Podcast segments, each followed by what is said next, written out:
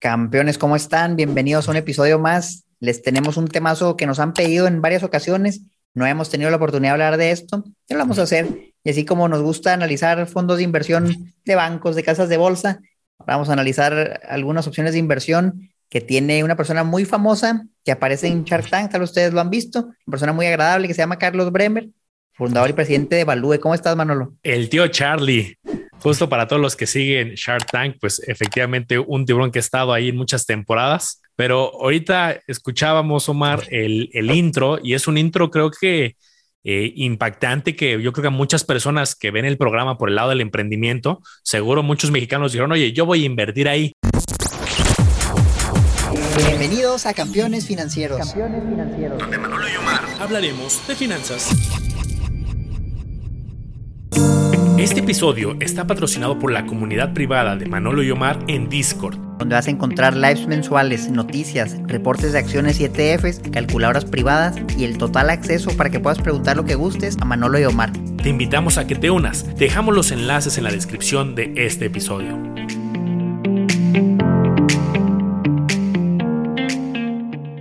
¿Cómo es el intro que escuchábamos, Omar? Fíjense, ahí les va tal cual, ustedes lo pueden consultar en cualquier episodio al inicio de la primera de la cuarta temporada. Esto es de la cuarta temporada 2019. Carlos Bremer, fundador y presidente de Evalúe, el grupo financiero con mayor crecimiento y rentabilidad en el país. Sus portafolios financieros han generado los más altos rendimientos del mercado de valores de México en los últimos 15 años. Oye, Manolo, pero qué fuerte oración, los rendimientos más altos de todo México en los últimos 15 años. ¿Qué opinas tú de esto? Sí, hay muchísimas gestoras, muchísimos portafolios que están saliendo, algunos novedosos, con diferentes niveles de riesgo. Y creo que algo que es muy complicado es ver un fondo que sea constante, ¿no? Que durante todos los años o de forma muy, muy constante sea el número uno.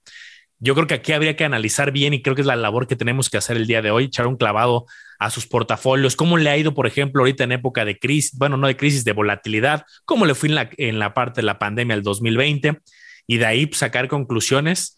Pero bueno, sí está fuerte el argumento de mayor rentabilidad en México en los últimos 15 años. Bueno, pues vamos a ver los datos tal cual aquí, los datos no van a mentir y vamos a ver qué, qué nos aparece. Les voy a mostrar mi pantalla. Fíjense, ustedes pueden consultar todo esto en, su página value.com.mx, se van a donde dice fondos de inversión, prospectos de fondos, y aquí nos aparece, en este caso vamos a hablar, a ver si alcanzamos a cubrir todos de ocho fondos diferentes que tiene Carlos Bremer, la empresa de Carlos Bremer. Vimos que el prospecto no estaba tan actualizado, pero el documento clave que es este de aquí sí. Entonces lo que les vamos a mostrar. Vámonos con el primero, lo directo al grano. Este fondo se llama, es un fondo mediano plazo general, se llama Value F1 es la serie para personas físicas y tú puedes invertir desde 25 mil pesos. Vamos a ver qué es lo que hace este fondo. Dice que va a invertir en deuda, en moneda nacional, deuda gubernamental, estatal, municipal, bla, bla, bla. Es un fondo de deuda. Vamos más para abajo. Vamos a ver su cartera. Su cartera es muy sencilla. Está en bondes de deuda del gobierno federal, 70% al 31 de enero de 2022, y deuda del gobierno del estado de Chihuahua. Mira qué cosa es eso de Chihuahua, un 30% ahí. Entonces, meramente deuda gubernamental, 100%. Aquí viene la tabla de rendimientos, te la comparan con CETES a 28 días, contra un índice de referencia, y el rendimiento bruto antes de comisiones, neto después de comisiones, todo es lo mismo para todos los fondos. Vámonos, por ejemplo, a los últimos 12 meses, lleva un menos 4.6%. Y tú puedes decir, oye, ¿cómo le a prestar dinero al gobierno y perder dinero? Eso es casi imposible. Bueno, es que si ves el rendimiento bruto de 2.8% es positivo, pero luego le quitas la comisión, que aquí es una comisión que parece que es alta, por alguna razón parece que es como el 6% y te queda un rendimiento negativo. Hay otros años, por ejemplo, el 2021, lo mismo, 4.85% de rendimiento, pues lo que está dando tal vez CETES, pero el rendimiento neto sale negativo. Entonces, ¿qué puedo ver aquí, Manolo? Una comisión muy alta que se está comiendo todo tu rendimiento y tú inviertes ahí, tu dinero vale menos, pues para mí no hace mucho sentido. ¿Tú qué opinas de esto? Eso está muy raro para todos los que nos escuchan a través de las diferentes plataformas. Se ve el rendimiento bruto y luego el rendimiento neto.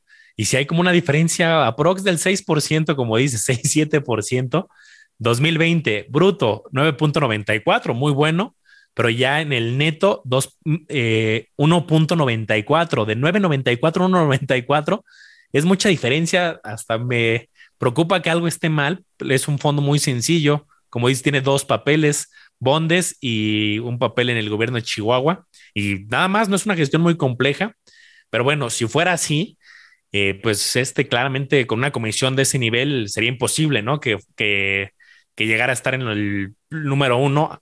Claro, vamos a analizar los demás, pero para que tengan contexto, campeones, muchos fondos de deuda de este estilo, pues tienen una comisión del desde un 0.25, un 1%, los que ya son intermedios, uno y medio. Es lo que yo he visto en el mercado. Aquí del 6, 7%, pues sí está bárbaro. Está agresivo. Y aquí en el desglose de las comisiones, la gran mayoría dice distribución de acciones pagadas por el fondo de inversión. Eso se lo descuentan al fondo, tú no lo ves, pero sí te lo cobran. Pues yo, yo creo que a lo mejor este no es el fondo más rentable, pero hasta nos quedan otros siete, Manolo. ¿Cómo ves si nos vamos al siguiente? Vámonos al siguiente, por favor. Échate este, mira. A ver, el siguiente que tenemos es un fondo de largo plazo y tú, campeón, si por alguna razón no vas a invertir en Value, el, el diagnóstico te sirve. ¿Qué estamos viendo? Categoría largo plazo. El nombre, Value F2. Calificación doble A6. Yo con esta calificación me doy cuenta que es un fondo que va a invertir en papeles de renta fija y por eso tiene calificación, pero van a ser de mediano riesgo, así va a tener un poco de volatilidad. Ahí nos ponen el objetivo, invertir en valores de deuda, en moneda nacional, gubernamentales, estatales, municipales, bancarios, corporativos, en ETFs, en tracks. O sea, puede invertir en muchas cosas este fondo. Ahí tenemos un poco de la, de la cartera al, al mes pasado y veo varios papeles aquí de Grupo Gipsa, periférico del área metropolitana de Monterrey, papeles en el gobierno federal, bondes, BPA. Fíjate, es curioso, Omar, a diferencia de otros fondos que he visto de deuda, este se ve que eh, pues, apoya mucho la región, ¿no? Por ahorita veíamos este, un papel de la emisora del periférico del área metropolitana de Monterrey, hace ratito de Chihuahua. Entonces creo que también tiene un tema regional, lo cual creo que está interesante. Y aquí los rendimientos, oye, pues pasa la misma historia. Campeones, rendimiento bruto en el 2021, 747 que alguien puede decir, oye, pues los CETES estuvieron incluso abajo, seguramente por esos papeles extra que tiene pagó un poquito más, pero rendimiento neto del 1.90. Nuevamente ahí se ve una comisión importante y entonces pues, en todos los años, 2019, 9.74, muy bueno, pero el neto 5.26. Entonces, no sé, aquí hay algo raro en, el tema de la diferencia bruto y neto que seguramente son comisiones. Sí, se ve, se ve curioso, ¿eh? tal vez son los fondos más rentables antes de comisiones, porque sí que es espectacular, en 2020 un 11%, son resultados muy buenos para algo que es meramente deuda. Vámonos al que sigue, todavía nos quedan algunas opciones, Value F3, no, se quebraron la cabeza con los nombres, largo plazo, vamos a ver qué, es lo que, qué es lo que tiene adentro. Entonces, estamos viendo aquí también deuda, sigue siendo deuda en su mayoría bondes de, que ya los veíamos ahorita, Igual algunas eh, inversiones específicas en, ciertas secciones, concesión de autopistas del sureste, libramiento La Piedad San Luis, todo eso es todo, la cartera está compuesta de, tres papeles diferentes. Y aquí sí está curioso esto porque fíjate, el último mes dice que lleva un rendimiento de menos 20% y luego ya con las comisiones menos 24%. ¿Qué estará pasando aquí, Manolo? Si estás invirtiendo 59% en deuda del gobierno federal en bondes, ¿Dónde no bajaron eso? O tal vez sí. Aquí hay que entender esto. Miren, si ustedes tienen un instrumento de renta fija, vamos a decir que tú compras un bono, compras un bono desde y es a 10 años, a 20 años, a una tasa muy baja. Ahorita las tasas eran relativamente bajas, pero empezaron a subir. Quién sabe, tal vez ellos lo compraron cuando se te daba el 4%, pero ahorita ya el 6 y ahora el 7. Entonces eso hace que los papeles obviamente que te pagan el 4 ya no sean atractivos y su valor disminuya si lo vendieras a precio de mercado. Otra cosa que hay que ver aquí es tal vez es el precio del mercado, pero no quiere decir que ellos lo van a vender, tal vez solo se esperan al plazo y le regresan lo que pagaron más todos los intereses. Pero si tú lo ves así, pues sí te asusta. oye, ¿cómo es posible que, algo baje tanto? Lo demás, deuda en, ciertos sectores específicos, pues tampoco no veo cómo puede bajar tanto. Se me hace curioso cuando ves la tasa de CETES 5% y ves que este dio menos 20. Oye, a lo mejor es el último mes, vamos los últimos 12 meses, ya está más estable, un rendimiento del 2%, que es menos 2 con las comisiones 2021 de 1.64 después de comisiones, 2019 ya más decente, 5.9, pero por ahí se te daba el 8. Entonces, pues este tampoco creo que es de los más rentables, Manolo. ¿Tú qué opinas? Sí, yo recordando un poco cuando trabajé muy de cerca en fondos, una etapa de mi eh, vida, ex vida Godín en, en, la casa de bolsa, fondos de deuda, sí, sí, sí podíamos tener rendimientos negativos, eh, sobre todo algunos tipos de fondos de deuda los que tenían principalmente CETES o muy cortito plazo, no. Pero cuando tenías papeles un poco de más largo plazo o papeles pues de más riesgo como este de la concesión de autopistas o del libramiento ICA de la Piedad San Luis, eh, puede haber rendimientos negativos por varios motivos. Que las agencias calificadoras castiguen y se pronuncien de tanto del país o como de alguna de estas empresas o estos bonos y les bajen la calificación. Cuando suben las tasas, como está pasando ahorita también puede, puede llegar a pasar. Eh, y depende un poco de las condiciones del mercado, pero sí los veo como unas quedas muy castigadas. Último mes menos 24%, últimos tres meses menos 16%. Yo recuerdo algunos fondos eh, que sí tenían un rendimiento negativo un día, una semana, pero ya en plazos largos era eh, hasta complicado, ¿no? digo, no, no, no, eran tan específicos como estas de autopistas o de libramientos, pero me llama la atención. Y tengo una tesis, Omar, si quieres nos pasamos al que sigue, al fondo que sigue, y a ver si mi tesis se cumple. Estoy viendo que los fondos son mínimo de inversión 25 mil. Vamos un poco abajo en la pantalla a ver si hay algún fondo para eh, gente con un poco más de capital mínimo. Eh, iríamos a lo mejor a la página 3 y ahí a ver si cuando subes el monto mínimo de inversión, ahí nos ponen 25 mil otra vez, a ver si más abajito encontramos en la página 5 eh, un monto más alto. ¿Para qué? Porque normalmente cuando más inviertes, te ponen una comisión mucho más asequible. Así funciona muchas veces, pero no, aquí ya vimos que todos tienen lo mismo. Bueno, pues vamos a analizarlo. El fondo que vamos a ver ahorita se llama Value F4. Vamos a ver si este es de los que tiene más, eh, mejor rendimiento o algo para el, argumento que veíamos. Es de corto plazo gubernamental, calificación triple A2, quiere decir que es un fondo bastante conservador, seguramente va a tener bondes, CETES, este no creo que tenga papeles eh, carreteros, algo muy específico, vamos a verlo, efectivamente. Tiene bondes, tiene BPAs, bonos de protección al ahorro gubernamentales, y los rendimientos aquí son bastante estables. Eh, últimos 12 meses 4.50, el rendimiento más alto 5.18 el 2021, el más bajo 3.97. Tiene sentido para mí por los tipos de papeles que tiene, pero nuevamente la comisión hace que la diferencia entre el bruto y el neto sea importante. En los últimos 12 meses, rendimiento bruto 4.53. Ah, no, creo que CETES incluso estuvo un poquito más alto en los últimos 12 meses. Neto 2.52. Ah, bueno, ahí, están inclusive los CETES. Iguales. Prácticamente tablas. Entonces, pues no es este fondo ya después de comisiones tampoco me termina de convencer mucho.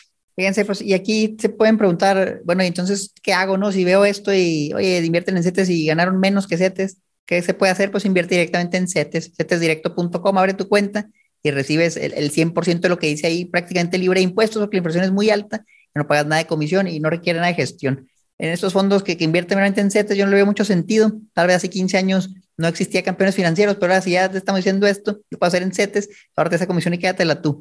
Vamos a ver otro, Value F7. Largo plazo, que vamos a ver qué es lo que tiene adentro.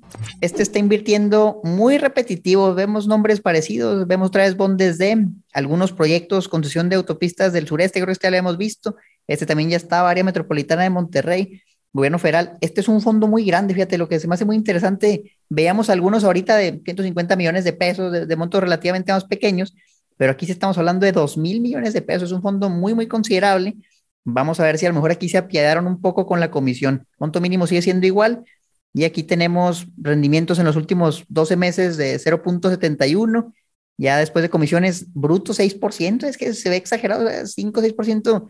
Yo, yo les daría el beneficio de la duda y creo que a lo mejor alguien que escribió estos documentos no, no tiene información acertada porque yo nunca he visto más un fondo que cobre 5 o 6% de comisión. Vaya, he visto tirándole al 3%, pero en los 3, 4 años que llevo viendo esto de detalle, jamás me tocado ver algo así. Yo les daría el beneficio de la duda de, que a lo mejor esta información no está acertada y si sí es, pues la verdad es una comisión bastante exagerada. Proyectos específicos en pequeños porcentajes, muy parecido a los anteriores, con la diferencia de que aquí sí maneja mucho más dinero. Correcto, sí, el capital es, es interesante y es una buena tesis la que tienes. Ahorita buscamos alguna otra fuente para pues, ver los rendimientos, ¿no? Vamos al que sigue, otro fondo de deuda de largo plazo, igual para personas físicas desde 25 mil. Value F8 invierte en deuda mexicana, mercados internacionales, gubernamentales, bancarios, corporativos, en acciones, en el, en el sistema internacional de cotizaciones, fondo diversificado. ¿Y qué tiene dentro este fondo? Vemos inversión MEX G29, bondes D, MEX F76, diferentes instrumentos de deuda. Está concentrado en tres instrumentos prácticamente. Y vamos a ver los rendimientos. Este fondo tiene pues, algo de volatilidad porque, por ejemplo, en el 2020 un rendimiento del 15.54 bruto, que dices, oye, no está mal, y neto 13.84, ese pues, un rendimiento del 13.84 podrías decir, no está mal para haber invertido en instrumentos de deuda. 2021, 3.24 bruto y 2.04 en el neto. Entonces, pues ahí tiene un poquito de volatilidad. Y último mes, menos 11.82 en el neto. Insisto, para ser de deuda tiene volatilidad importante y está concentrado en tres instrumentos. Pues los, veo parecidos, Omar, eh, en cuanto a esencial, unos agregan proyectos sectoriales, muchos están construidos eh, mayoritariamente en bondes, por lo que veo, pero eh, este no tiene tanta comisión. A lo mejor este es uno de sus fondos insignia, este F8, y a lo mejor los otros, por alguna razón, está hasta desincentivado, ¿no? Que no inviertan en ellos por la comisión, no lo sé. Sí, lo malo es que aquí maneja menos dinero, 157 millones, ahorita hablamos de 2 mil millones de pesos. Entonces, pues bueno, este se ve decente, la comisión ya se ve más competitiva con, lo que vemos en el mercado, un 1.25% por uno de deuda. Se ve, se ve interesante, sobre todo porque parece que manejan gestión activa aquí. Ahorita tendrán estos instrumentos, pero quién sabe, hace cinco años solo tienen otras cosas. No sé si ahorita ellos tengan la perspectiva de que es muy riesgoso entrarle a renta variable, por eso se concentran más, más que nada en deuda. Habría que checar las carteras que manejaban antes. Vámonos al que sigue. Valúe V5. Aquí ya le cambiaron la F por la V. Vamos a ver qué quiere decir esto. Aquí ya mencionan renta variable, acciones, fibras, ETFs o tracks. Y ya se pone así, vamos a la renta variable, vamos a ver qué tal y vemos algo ya bien interesante. Mira, ya hay acciones específicas de Bond Energy, Diamondback Energy, Wells Fargo, Citigroup, es el que tiene Banamex, Transportación Marítima Mexicana, algo de deuda ya en pequeños porcentajes, pero fíjense qué locura, en una sola acción de Bond Energy, 37% de la cartera actualmente. Entonces aquí sí le están apostando fuertemente al, al, sector energético por estas primeras dos posiciones, vemos que tienen más de la mitad de la cartera ahí. Vamos a ver cómo le ha ido. Vamos a 2019, un rendimiento bruto de 21%, muy buen resultado. El S&P 500 tal vez andaría por ahí, está, está competitivo, pero el rendimiento neto ya después de la comisión, otra vez 13%. ¿Cómo llegas de, de 21 a 13, 8% de comisión? Suena, suena mucho. Lo que veo aquí es que este fondo es un fondo muy pequeño comparado a los otros, 26 millones de pesos. Pues realmente es un fondo pequeñito para el que tenía 2.000 en deuda o 150 le ha tenido resultados curiosos. Si nos vamos, por ejemplo, a 2020, aquí la cosa con el COVID, pues obviamente les fue bastante mal, menos 23%, pero llegó la comisión y, y este menos 40%. Aquí sí, sí estuvo bastante agresiva esa comisión. 2021 fue un año pésimo, menos 52%, después de comisiones, menos 78%. ¿Qué me dice esto, Manolo? Al ver que la comisión de repente es 8%, de repente es 20%, que probablemente la comisión sea un monto fijo y tal vez algo variable, pero si, si la comisión fuera un porcentaje, aquí no hace sentido, a menos que la cambien año con año, tal vez haya una cierta comisión mínima, una cuota mínima, y luego ya a partir de ahí se ajustan. Está interesante. En los últimos 12 meses, menos 80%. Yo creo que este sí se ganó el, récord del fondo menos rentable en México, un 80%.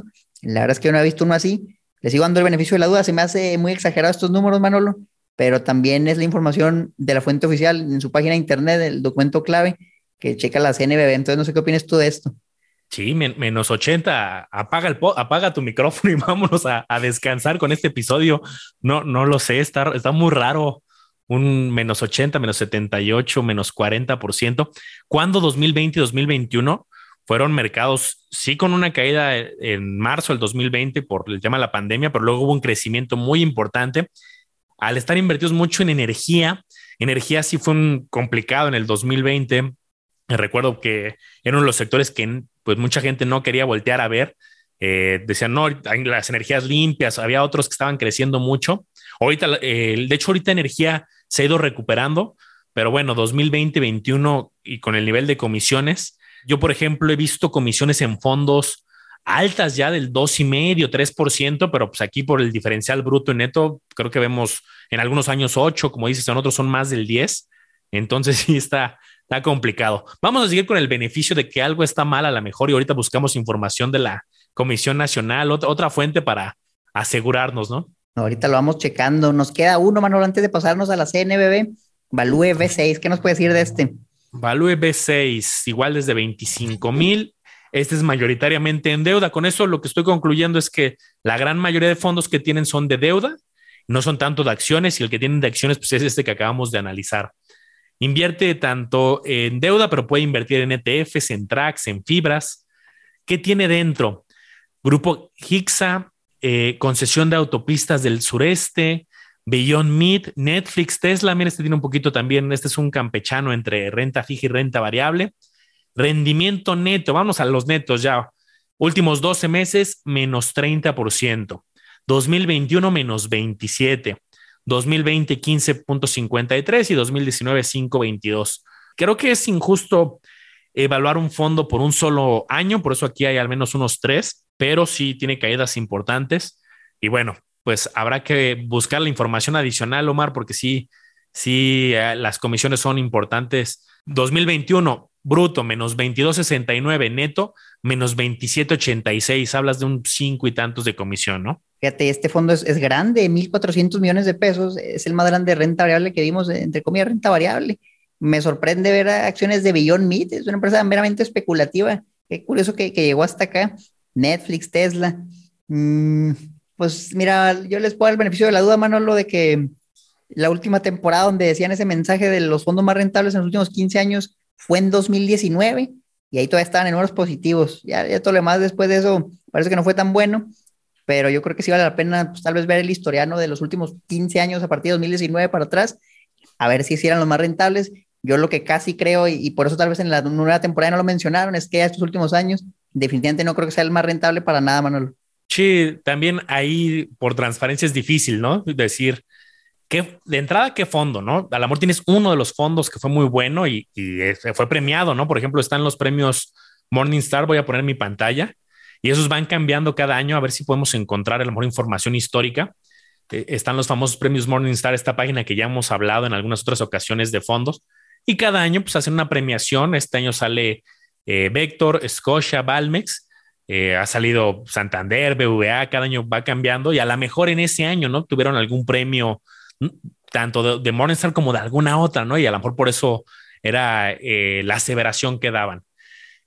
vamos a lo que yo quería, Omar. Quería ver la página del buscador avanzado de la Comisión Nacional Bancaria de Valores. Lo acabo de filtrar ahorita mientras revisamos por justo Value. Aquí están los que analizamos, si se dan cuenta, Value F2, F3 y las letras que veíamos. Aquí están las categorías, deuda mediano plazo, largo plazo, corto, el especializado en acciones. El rendimiento del último año, aquí vemos unos que van desde los positivos desde un 2.67 hasta el menos 80 que hace ratito veíamos. Un año se me hace injusto analizar eh, un portafolio, sobre todo de acciones, porque pues, como te puede ir muy bien, como te puede ir muy mal, dependiendo del momento. Este de tres años, aunque creo que es corto, nos da buena información. Y fíjate los promedios, Omar. Vemos los de deuda, 268, 380, 471, 596. Algunos sí los veo un poco bajos, algunos los veo pues en línea con la deuda mexicana que pues supimos que hubo un periodo de, tasas bajas, pero pues sí tenemos aquí el, el famoso V5 con ese menos 51, V6 con menos 7.92, anualizado en los últimos tres años. Y bueno, esto es información del portal de la CNV, ¿no? No es tanto que lo, lo estemos sacando de algún lado a lo mejor dudoso, pues es información de las autoridades. Bueno, pues ahí está y cuadra perfectamente con lo que vimos en los documentos clave. Yo pues los invito, ¿verdad? Que antes de invertir en algo, chequen justamente lo que estamos viendo, el documento clave, los históricos, que si bien rendimientos pasados nunca van a garantizar rendimientos futuros, pues te puede dar una idea de, lo que hicieron y ya con eso vas decidiendo. Yo me quedo lamentablemente con no muy buen sabor de boca, Manolo. Yo la verdad esperaba, esperaba ver algo diferente. Les damos aquí el beneficio de la duda y también si alguien de escucha esto y quiere venir al programa, con gusto lo invitamos para que nos, nos platique de, qué es que no estamos viendo, tal vez algo se nos pasó. Déjenos ustedes la opinión, comentarios en los comentarios en YouTube. ¿Qué opinan, campeones? ¿Creen que mm, los fondos han sido los más rentables de México en los últimos 15 años? Nos encantaría saber su opinión. Sí, a lo mejor es como, o no son los fondos y a lo mejor la gestión eh, individualizada, que también hay, han de tener servicios asesorados y de alguna manera se puede cuantificar. Seguramente hay algo más, pero bueno, también muchas veces los especialistas, economistas, analistas, managers, pues son los mismos, ¿no? Entonces, habrá que revisar a detalle, pero lo que a mí me hizo foco es la comisión. Creo que había, eh, el discurso hubiera sido muy diferente si la comisión lo hubiéramos visto en algunos casos muy parecido el bruto y el neto. Y aquí pues, se jalaba todavía un poco más, ¿no? A, cinco eh, puntos porcentuales de diferencia, seis, y eso pues fue, fue el punto. Bueno, pues ahí lo tienen, campeones. Acuérdense que acabamos de lanzar una nueva comunidad donde analizamos este tipo de opciones de inversión y muchas otras. Si se quieren unir, ahí están los enlaces abajo en la descripción, tanto en Spotify como en YouTube, ahí va a estar. Nos encantaría que se unieran al grupo y ¿qué más quieres agregar a este episodio, Manolo? Que nos comenten qué otra operadora, qué otra casa de bolsa, qué portafolio en general quieren que analicemos y siempre leemos todos los comentarios y de ahí vamos creando el diferente contenido. Excelente, pues acuérdense de seguir campeones financieros en todos lados, ya estamos en Facebook, en Instagram, estamos en YouTube, tenemos un TikTok, hasta una página campeonesfinancieros.com, a Manolo como le hago los business, a mí como Financiera, nos vemos en el próximo episodio.